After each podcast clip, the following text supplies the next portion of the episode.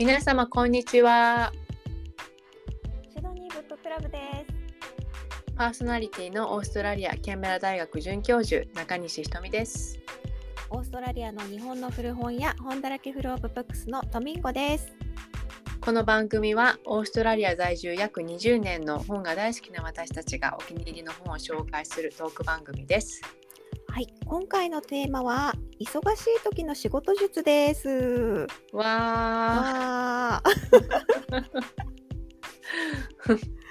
いやいやいや、ひとみさんどうされてるんですか？ー。私ねえ相当いお忙しいでしょいつも。うん あんまり忙しいっていう言葉を言いたくはないんですけれどもうんでもまあ特にねあの講義中はうん。うん、忙しい忙しいというかまああんまりこの行き着く時間がうん限られてますよね。はい、うん。あのたくさんなんかタうん。タスクあのやらなきゃいけないことがあって、うんそれをどんな風にその日々のうんうんあのやらなきゃいけないことを管理して、あたすあのクリアしていかれるんですか？私ね全部ねスケジュールブロックはい。まずだからそのもうどんな小さな細かいことでもあの私のそのまあスケジュールがありますよね。それねあの大学に共有されてるから私が何をしてるかは見えないけれども、その同じ組織の人が見たらあ私この時間帯はあのノンアベラブっていうかねそのうんうん空いてないっていうのが分かるようになってるのでそうするとミーティングとか入れられないから、うん、だからもう必ずそのまず自分のやらなきゃいけないことをやるための時間をそこに全部入れとくんですよ。うんなるほど。でそれで、えー、とまずじ自分の時間を確保するのとそうするそしそれでもあの急にやらなきゃいけないこととかなんかこうあのあのあるのでそれはあの、まあ、入れる時は入れて入れれない時はもうそれをもうすぐやる。うんうんうん、でもうすぐできそうなことはもうすぐやっちゃいます。うん、うん後回しにしない。ねうんはい。うん最近ねなんか本当にそれを実感することがあって、うんもう後回しにしちゃいけないなって痛感しております。うん、でなんかこうまあまあこう言ったらダメだけどやりたくないこととかえー、って思うこととかもあるじゃないですか。でもそれを後回しにするとどんどん嫌になっていくんですよやるの。うんうん、そうなんですよね。うんそうそうだからもうそれが来た時にできるんだったらそこでもう5分とか10分とかでももうできるだけ短い時間で処理をして、わかる忘れ。はい。うんそうあのそのその案件に対してうんまたもう一回同じそのフィーリングを味わいたくないのでそうなんです。今感じたらそこで処理してうん、仕上げるって感じですよね。そうです。わかります、でもそういうことがなんかこう早く仕事をたくさんの仕事をこなしていく秘訣なんでしょうね。うん、なんか私もそんなに私ねビジネス書っていうかなんかそういう本読まないんですけど、読んでも結局実践できるかどうかって分かんないから分かんないが、やろうと思ってもやっぱりそのねあの置かれてる環境とか違う人の真似をすぐできるかっていうのはちょっとまた違う話なので、あのあんまり読まないんですけどこれに関してはねその通りだなって思思いました。誰だだどなたがおっしゃってたかもかちょっと忘れちゃったんですけど、はい。もうすぐ処理するっていう。うん。確かにうん。確かに。いやーなるべくあれですね。あの、うん。先延ばししないでいいことはしない。先延ばししない、はい。うんうん。まあ逆にちょっと時間置いて、うん。じっくりちょっと考えて、ま、あの資料とかをちゃんと見てあのちゃんときちんとやった方がいいかなっていう時はあの相手の方に対して私ちょっとこれぐらい時間欲しいんですけどいいですかとかっていうのを、まあ、事前に言うのも大事だなと思ってて、うんうん。そうじゃないと相手はずっと待待ってたりとかもしかしたら私が前にリスポンスが早かったから今回も早いと思ってらっしゃるかもしれないから、うんうん。うん、だからちょっと時間欲しい件に関してはそう事前にそうやって、うん、時間くださいみたいな感じで、うんで時間もらったらじゃあそのそのための作業の時間をまたスケジュールに放り込んでおくという、うん、ことをやっぱりやってますね。うん、なるほど。うんいやーなんか私もですねあの、うん。タスクがもう本当に山ほどある、うん、あるんですけれども、あると思いますよ本当。はい。でも本当になんかいかに一個一個を大げさなものにしないで、もう淡々と日常のルーティンの中に入れ込んでいくかっていう、もうそこにもう感情を抜いて、うんうんうん、いかに淡々とあの着実にこなしていくかみたいなうんのがすごい大事だなって思うんですよね。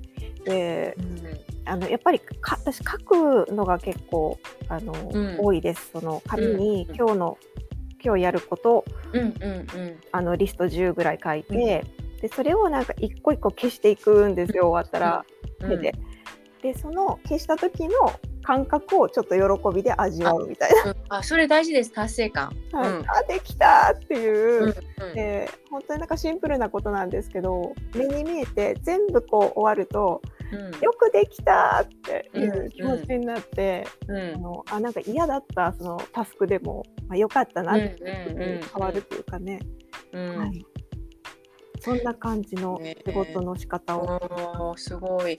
でもともこさんやっぱり難しいのっていうか私と違うのは接客業じゃないですか、い。だからお客さんから急にこう言われたりとか電話かかってきたりとかはい、ありますよね。すごいあります。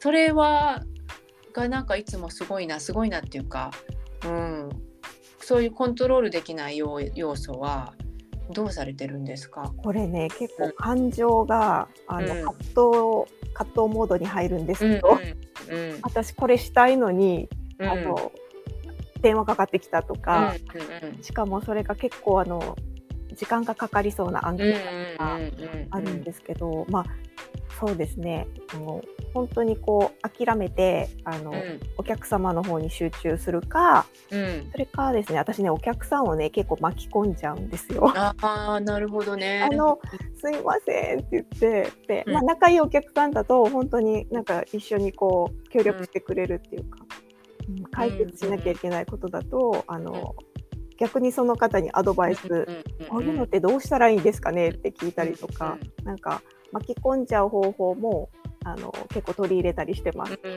んなるほどね。自分一人で抱えようとすると大変なので、うんでまあ、結局最後は自分でやんなきゃいけないんですけどね。うんうんうん確かにね確かにね、でもまあそれもいいかことですね。うんまあそうですね。うん私なんかもう電話なんか基本的に取らないですから。ああ、うんそれそれははいいいと思います。私も取らないこと結構あります。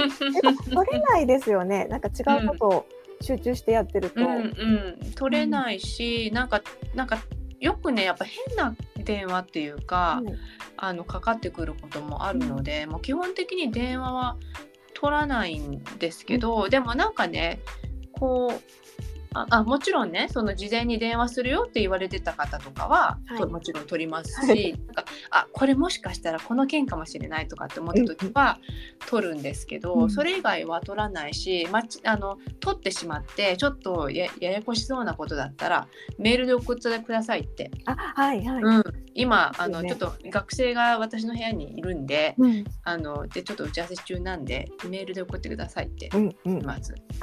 あの、結構同じ感じです。そうもうなんかあの時間がかかるうん。あの案件って分かったら、うんうん、そう中途半端にこう介入しない方がいいんですよね。そうそうそう。できない時はね、うん。じゃないと自分がもう本当に追い込まれちゃうんで。うん、そうなんですよね。うん。うん。なんかそういうこう予知予知能力じゃないけど、うん。あと察知力も結構ねうん、あの鍛えていかなきゃいけないことかもしれませんね。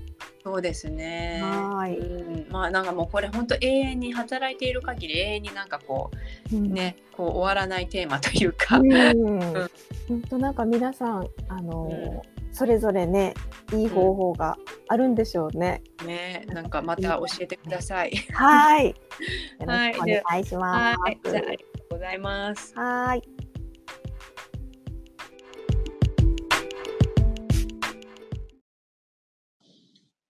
ここからは私たちのブックトークをお楽しみください。はい、1冊目、私ちょっとこの間、フェイスブックでも書いたんですけど、あの、浅井真てさんの落葉というあの小説です。いらっしゃいましたね。はい。でこれなんで今私読んでいただきたいかというとあのこのお話もちろんあの小説なのでフィクションなんですけれどもあの明治神宮を作るあの作った時のそのあの当時の新聞記者とかですねあの森林学者を描いた作品なんですね。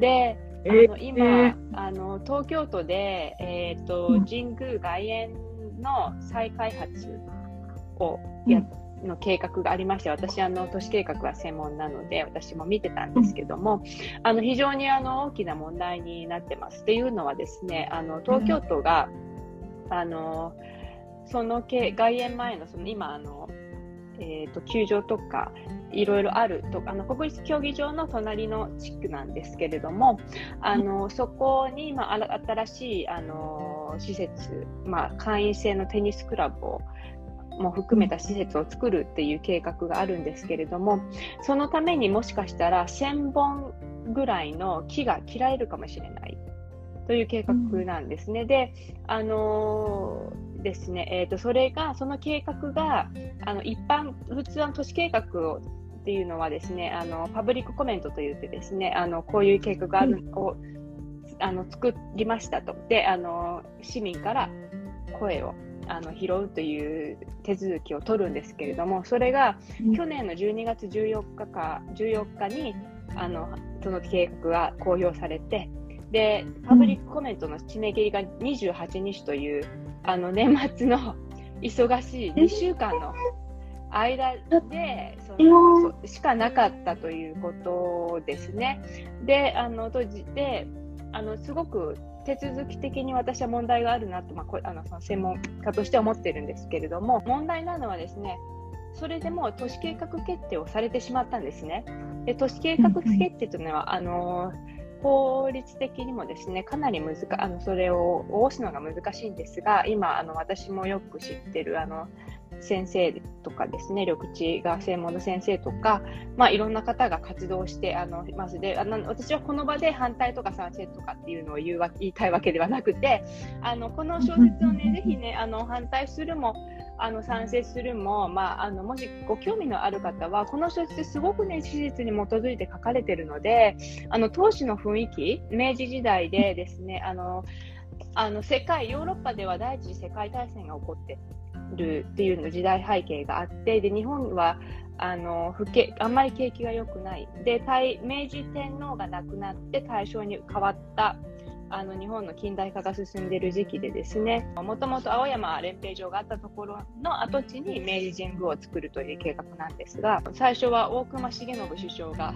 反対したという案をですねあの一生懸命そのひっくり返あの熱心なあの方がひっくり返してまたあのそこで植えられた木があのこれ人工の森なんですけれどもあのっていうのはあのそうじゃないと東京の気候ではもあの人工的にその常緑紅葉樹林をあの集めないと難しいっていうことが森林学者の間であの言われましてであの全国からあの集められた、えーと、寄付ですね。寄付。寄付,、はい、寄付であの集められた木なんですよ。だから全国のそのあのおあのそういうあの思いが詰まった森なんですよね、明治神宮っていうのは。だからその辺りのことをなんかすごく非常に浅井真てさんあのとってもあの時代、うんうん、あの史実をお調べになってであの書かれてますのでそれがあの私は小説として素晴らしいなと思ってます。のであのぜひあのその今の都市計画都市あの東京のその都市計画問題とそうでなくても明治神宮がどういうふうにあの作られたのかなっていうの興味ある方はぜひあの読んでいただきたいと思います。えー、ありがとうございます。なかなかなんか触れないね、自分でこう調べようとしなければ、興味がなければ、触れない話題ですよね。なんかもう私たちにとっては、明治神宮なんかもう taken for granted ってもうなんか当たり前にねあのあるか、はいはい、あるって当たり前みたいな感じだから、うん、普通に思ってたけどもあのそれは実はすごいいろんな人の努力で作られたっていうことを改めてなんかねこの本読んで私も勉強しました。うん、ので、うん、なるほど。なんかそうこうやって紹介してもらって今初めて私もそうなんだっていうことを知りましたので、はい、そう見てらっしゃる中にも。はい。はい、あとね、もう一つやっぱ面白いなっていうかさ、さすが浅井真勝さんだなって思うのは、うん、あの主人公がね、新聞記者なんですけれども、あの女性の新聞記者も登場させてるんですね。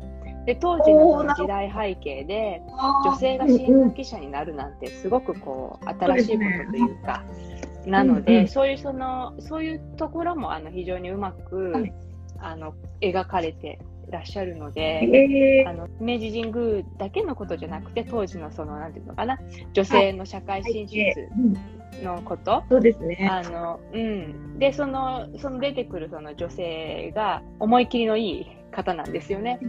えー、とても気持ちあの気持ちのいい感じの方なので、はい、あのそのあたりもとってもあの小説としてうまくこう織り交ぜてらっしゃるなと思うのでそのあたりもあの読んでいただき楽しんでいただければと思います。なるほど。結構なんかいろんなあのことが組み込まれてる作品なんです。はい、うん、うん、はい。わすごい。ありがとうございます。はい、ありがとうございます。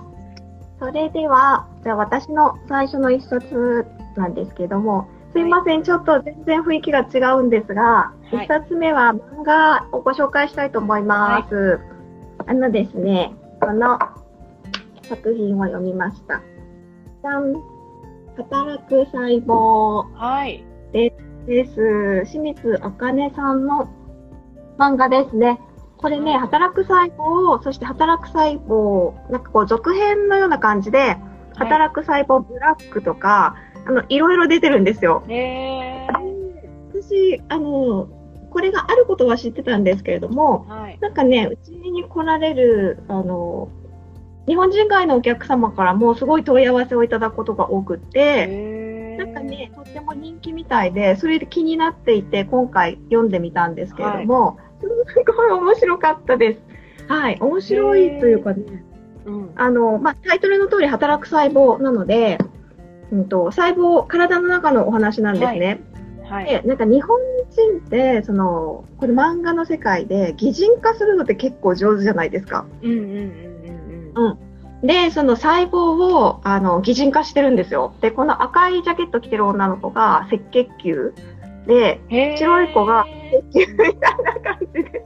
へえ、面白そう。そうなんです。だからすごくためになるし、うん、で、この赤血球ちゃんは、ここに箱を持ってるのが、これが酸素で、で、毎日せっせと体の中を、なんかこう、心臓に行ったり、血管を通って、運んだりっていう風に一生懸命働いてるっていう設定なんですね。で、その白血球は、あの、やっぱいろんなこう、外から敵が入ってきた時にあのやっつける、うん、その免疫みたいな役割だから、ん外からこうなんか不審者が侵入したらわーっと白血球たちがわーっと駆けつけてあの、はい、バトルバトルしてその菌とかをやっつけるんですよ。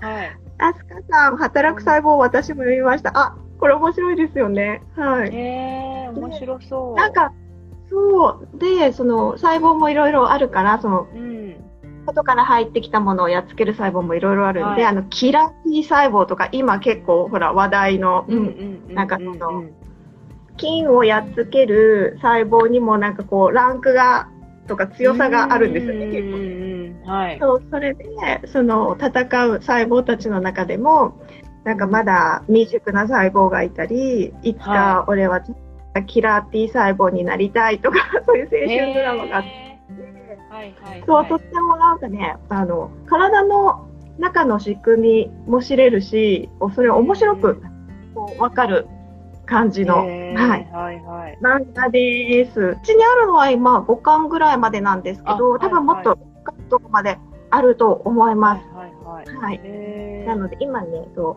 う漫画喫茶に5巻までは置いてるんです。けど、読んだらすごい面白かったんで。ぜひぜひおすすめです。楽しくお勉強ができます。そのうちあの iPS 細胞とか出てくるんですかね？出てくるかも。出てきたかな？今私ね途中まで読んでるんですけど。うん。うん。なんかでもすごく旬ななんかあのコロナとかはまだ出てきてない時期の、あのに書いてあるからあれですけど、まあ近いもの、インフルエンザとか、うんうんうん、そういったものはなんか出てきた時があったので、うんうん、でもみんなパニックになってる体の中が。うん、なると思う。すごいでも何なんだこれはみたいな感じに最後たちがなって、はい、でも必死に対応していくみたいな、うんうん、はい、そんな面白い漫画です。えー、面白そう。機会があったら見てみてください。はい。なんかこういうのいいですよね。なんかこう楽しくてためになるというか。うん、うん。あ、なんかそのコロナも出たかも、ウェブ漫画でってありますよ。あ、そうなんだ。うん、まあ、さすが。すごい。さすが。でもやってみたい。ちょっと読み進めていきます。はい。はい、じゃあ私の2つ目。はい、えー、っと、緑分け野脇さんのベルリンは晴れているです。で、これ、本屋大賞に2019年ノミネートされたのと、あと直木賞の候補にもなってるみたいな、えー、だったみたいなんですけども、第二次世界大戦後のベルリンを舞台にしてまして、で、あの、えーとまあ、当時にはだから西ドイツです、あ東ドイツですね、東ドイツの、はい、あのであのロシア軍があのなんていうかな進駐をしててという、でまあ、アメリカ軍も来てるっていう、そのそのベルリンを舞台にですねあのアメリカ軍兵士のが利用するあの食堂で働いてるあの女の子が主人公のあの、なんていうのかな、えー、まあ、ミステリーなんですよね。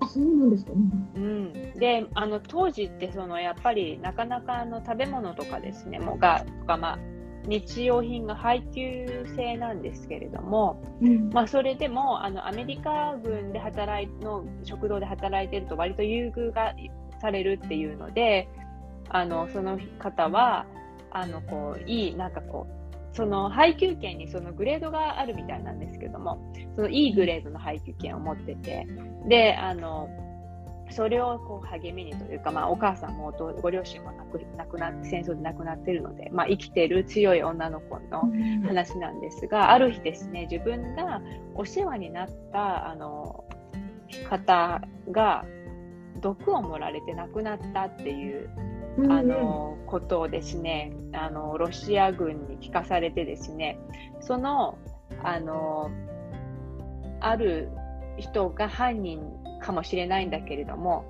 その人を追ってほしいというあの無理やりそういう使命を与えられるわけですね。で彼女はそれを、あのあのでもそのそういうふうにこの軍にその仕組まれてるから逃げられないわけですねそれあのその人を見つけるまでは。だからそういうそのあのそれでそうミミステリーが始まっていくんですけれども、まあ、これもですね非常にその当時のベルリンのこととかですねユダヤ人の迫害のこととかですねあのっていうのをものすごくあの、えー、難しいテーマをとってもあのたくさんの資料をもとにあのかだけどなんかこうフィックあの小説で面白いようなミステリーで面白く書いてるっていうのにとってもなんかねあのー、よくかよく書こうと思ったなと私は思ったんですけどこのテーマで。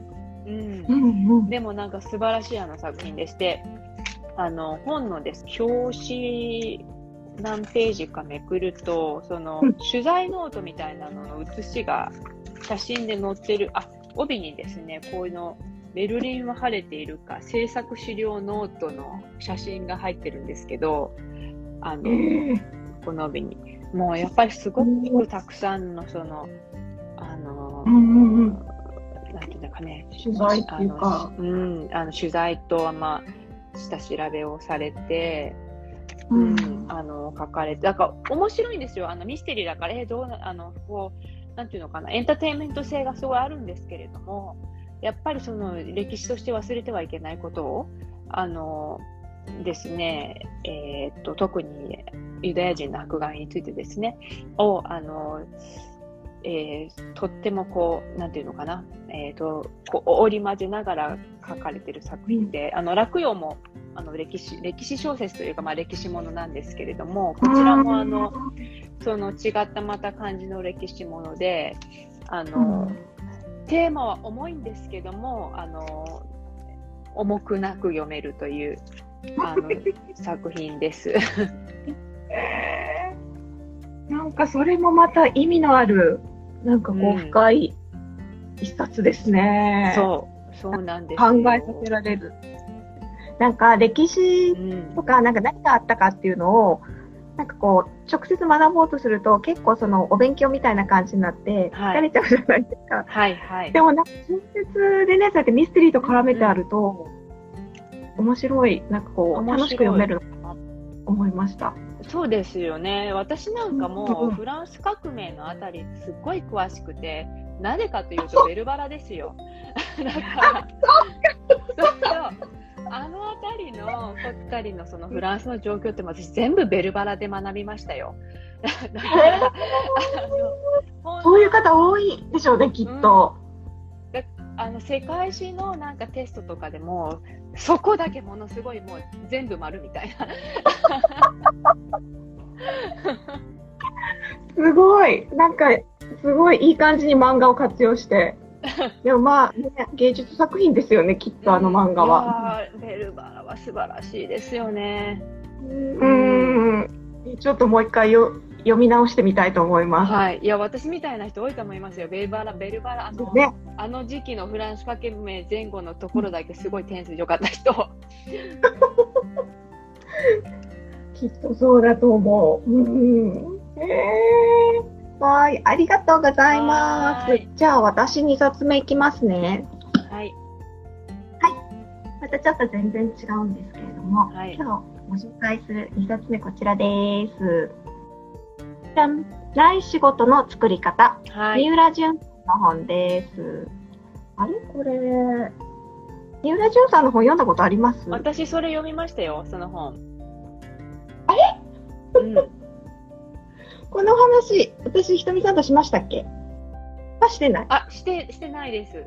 あ、してないしてないと。私は個人的に何年か前に読みました。ない仕事の作り方。そうなんだ。はい。これすごい面白かったです、私。面白かったです。ええー、私、三浦淳さんは好きで、うん、あの、あの、毎年年末に三浦淳賞ってあるじゃないですか。あ、はいはいはいはいはい。はい。でもなんかもう最初に見たときに、もう何なんだこれはって思ったのが、なんかきっかけで三浦淳さんの本をちょっとずつ読み始めてる、まだそういう段階なんですけど、はい、それであの読み読んだのが一冊がこれで、はい、でもなんかそのパッと見ビジネス書っぽい感じ、うんうんうん、でも三浦淳さんだからあのすごいなんかこう面白いなんて言うんだろうあの感じを想像して読み始めて、はい、まあそういう感じだったんですけど、はい、でも中身は本当になんかこう唯一無二のビジネス書生き方書というか。うね、うん、はい、これすっごいなんかいろんな人に若い人とか読んだらいいんじゃないかなってすごい思いますよ。うん、というのはなんかその、三浦淳さんの生き方っていうのが、うんうん、もうなんかこう好きなことをもう地道にただなんかこう突き詰めて続けていって、はい、他の人がやってないような仕事がこのまさにそのない仕事を作りながら生きている人ですよね。はい、そうですよね、本当に。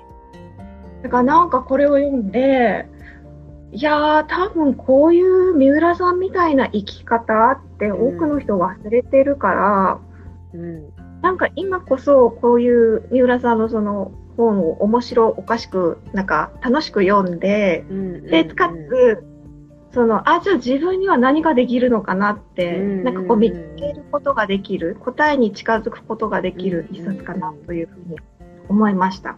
はい。うん、です。なんか本当に、なんか、うん、うん、日常の本当ふっとした時に思いつかれてるんだなって思いますよね。うん、そうそう。であのゆるキャラもこの人が始めたんだって、そうそうそうそうそうそう、う。ん、すごいなとあと仏像ブームとか、ねうん、すごいでなんかこの人本当に企画もあのなんて言うんだろうプロモーションも全部、うん、接待も全部自分でして一、ね、人電通って言って、やってらっしゃって。そうそうそうそうそう。うん。いや、そこの部分が多分一番、ね、一番勉強になりますよね。一人電通っていうのがね。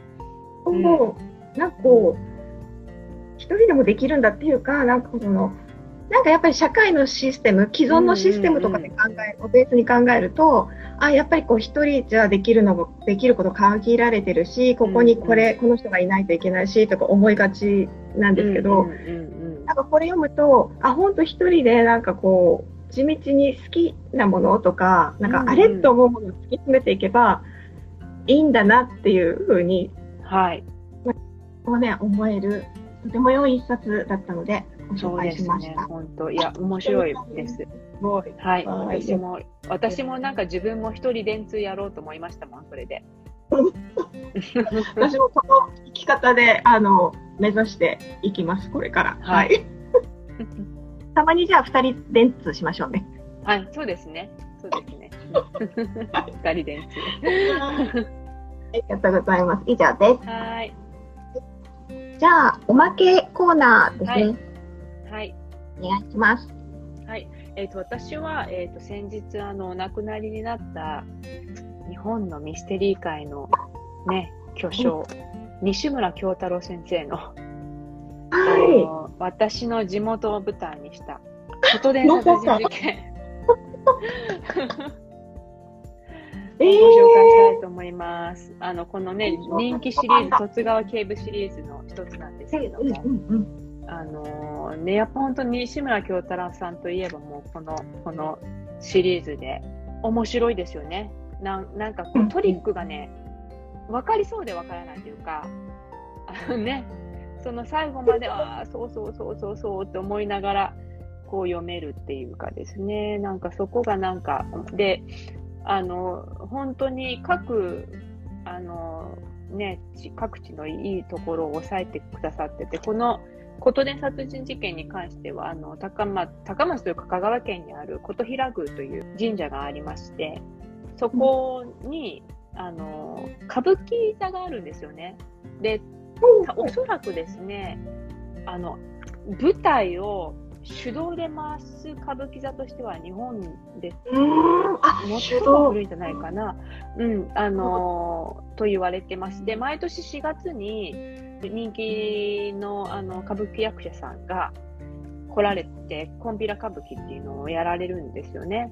で、地方、あの、鉄道の一つ、琴平電鉄っていう、あの、と使ったというか、あの、こと、その琴平神社がですね、琴電の琴平線の最終駅、あの終点なんですよ。終点にあるんですよ。ああ、なるほど。高松の、うん、あの、高松港がある高松築港駅という、あの、えっ、ー、と、駅から、えー、琴平までが、その一つのラインになってまして。で、終終点なんですね。だからそ、その、その、その電車のその一つの、あと二つ路線があるんですけど、あの路線、その電車を舞台にこう歌舞伎役者さんが出てきてっていう、そういう、あまり言うとミステリーだからあれなので、あの、ここまでにしておきますけれども、はい、あの私は西村京太郎先生が多分琴音に乗って琴平宮とか行かれたんだろうなと思ってね取材取材で。なんかその姿を想像して嬉しかったです。なるほど。へえ琴平神社って熊本にもあるんですよね。あ、そうそうそうそう。あのね、うん、えっ、ー、と結構ね。のかな。うん。コモンな名前なのか。うん。で、まあ、でも地元の人はね、コンピラさんって言って、あの、親しんでますけどね。うん。だからことでなんですね。うん。そう、そうですね。これ、いつの作、えー、平成31年のに文庫本として出てる作品なんで、うん、まあ、そんなにあの古くないんですよね。はい、うん、綺麗なんか見た感じ、はい、そして。うん、でその辺り温泉もありましてねあの昔はとってもあのにぎわったところらしいです。で海の神様なので、あの海関連の仕事仕事というかビジネスされてる方はあの、お参りにあの遠方から来られたりするそうです。えー、うん、それももう昔か江戸時代とかですね昔から。うんうんうんうん、えー、じゃあ優勝ある。そうですね。うん。うん、あの西村京太郎先生のご冥福をお祈りいたします。はい。ね、ありがとうございます。本田らけさんにも西村先生の本はたくさんありますよね。たくさんあります。今日もね、たくさん入ってきたんですよ。おお。西村先生祭りができそうです。西村先生祭りね、じゃあまた今度やりましょうね、はい、じゃあ。はい。はい。えっと、西村先生といえば、やっぱね、はい、電車、列車、そうですね。鉄道ものですよね。うん、で、ちょっと鉄道つながりなんですけど、はい、私のおまけの。はい。えっと、まあ、今読んでる本で、はい、こちらです。マリア・ビートル、伊坂幸太郎さんです。はい。はい、あ、読みました読んでますよね。読みました。はい。ああ、そうなんだ。今まだこのくらいしか読んでない。うんうんうん、ですけど、あのつい先日、あのこれハリウッド化されて、うん、6月に公開ですよね、確かね。え、あ、こあ、そっか。で、日本ではね、日本で。うん。日本は、ね、1月だったと思う。うん。で、とにかく公開が間近で、えっと、はい、トレーラーがね、そうそうそう。私もローンチされて、うん、すごいなんかエキサイティングな気分にみんななってると思うんですよね。あの主演がブラッド・ピットさんで。まさかその伊坂作品がハリウッド化、しかもブラッド・ピットみたいな。ね、なんかすごいですよね。ね。でもしかも、あの、私まだなんかちょっとしか読んでないで、最後まで読んでないであれですけど、でもやっぱりなんか、全くちょっと別物というか、のし上がり、な感じがして、で、まあどうなるか、あの、まず本を読んで、はい、で、その映画がリリースされたら、拝見しようと、見ようと思っているんですけれども、はい。うんうんはいこれは今読むべきかな。ね、いつ撮影されたんでしょうかね、あれ。ね全然知らなかった。知ってました？いや、知らなかったです。あれ、グラフィックなんですかね。ああ、グラフィックのでも多いんじゃないですかね。多いとは思うんですけど、うん、いや、いつ撮影されたんだろうと思って。うん。ね。でも、その、あの、ブラッド・ピットが誰の役かって思って見てたら、あの、ちょっとこう、なんて言うんだろう、おっちょこちょいっていうか、あの、うだつも上がらない、うん、あの、七尾くんの役。の役で、そう、それをどういうふうにこう、うん、なんかこう、演じるのか、ね、楽しみだなと思って、うん、ですね。私もね、だいぶ前に読んだから、もう一回ちょっと読んでみます、うん、映画見る前に。これだって、もう何年も前ですもんね。うんうん。今度昔に出されてて。なんかあんまりあの覚えてないですもん。でもよく見たら、あ、そっか、なんかその鉄道の中の話だったんだって思うと、うんうんうん楽しんで読んでみたいと思います。つながりましたね。今日し鉄道で締めまし締まりましたね。鉄で締めました。ありがとうございます。はい。なんか最近、うん、寝る前にあのちょっとなんか読んで紙の本読んで寝るみたいなのが若干習慣になってて。そうなんですね。うんうん、うん、うん。そうするとなんか結構すっきり寝れる。なんて言うんだろう。はい。ついついなんか私スマートフォンとかをなんかこう見て、はいはいはい。パって枕元に置いて寝たりしてたんですけど、なんかそれをなんかこう切り替えて、髪、寝る前は髪みたいな感じにしたら、うんうん、やっぱなんか目覚め、目、なんだろう、その、なんか体が、いいね、うん、軽いというか、なんでやっぱ使える。うん、紙か、まあ、Kindle Paperwhite ですね。うんうん、なるほどなるほど、ということで最近あの読書を楽しんでおります。ので今日もひとみ先生ありがとう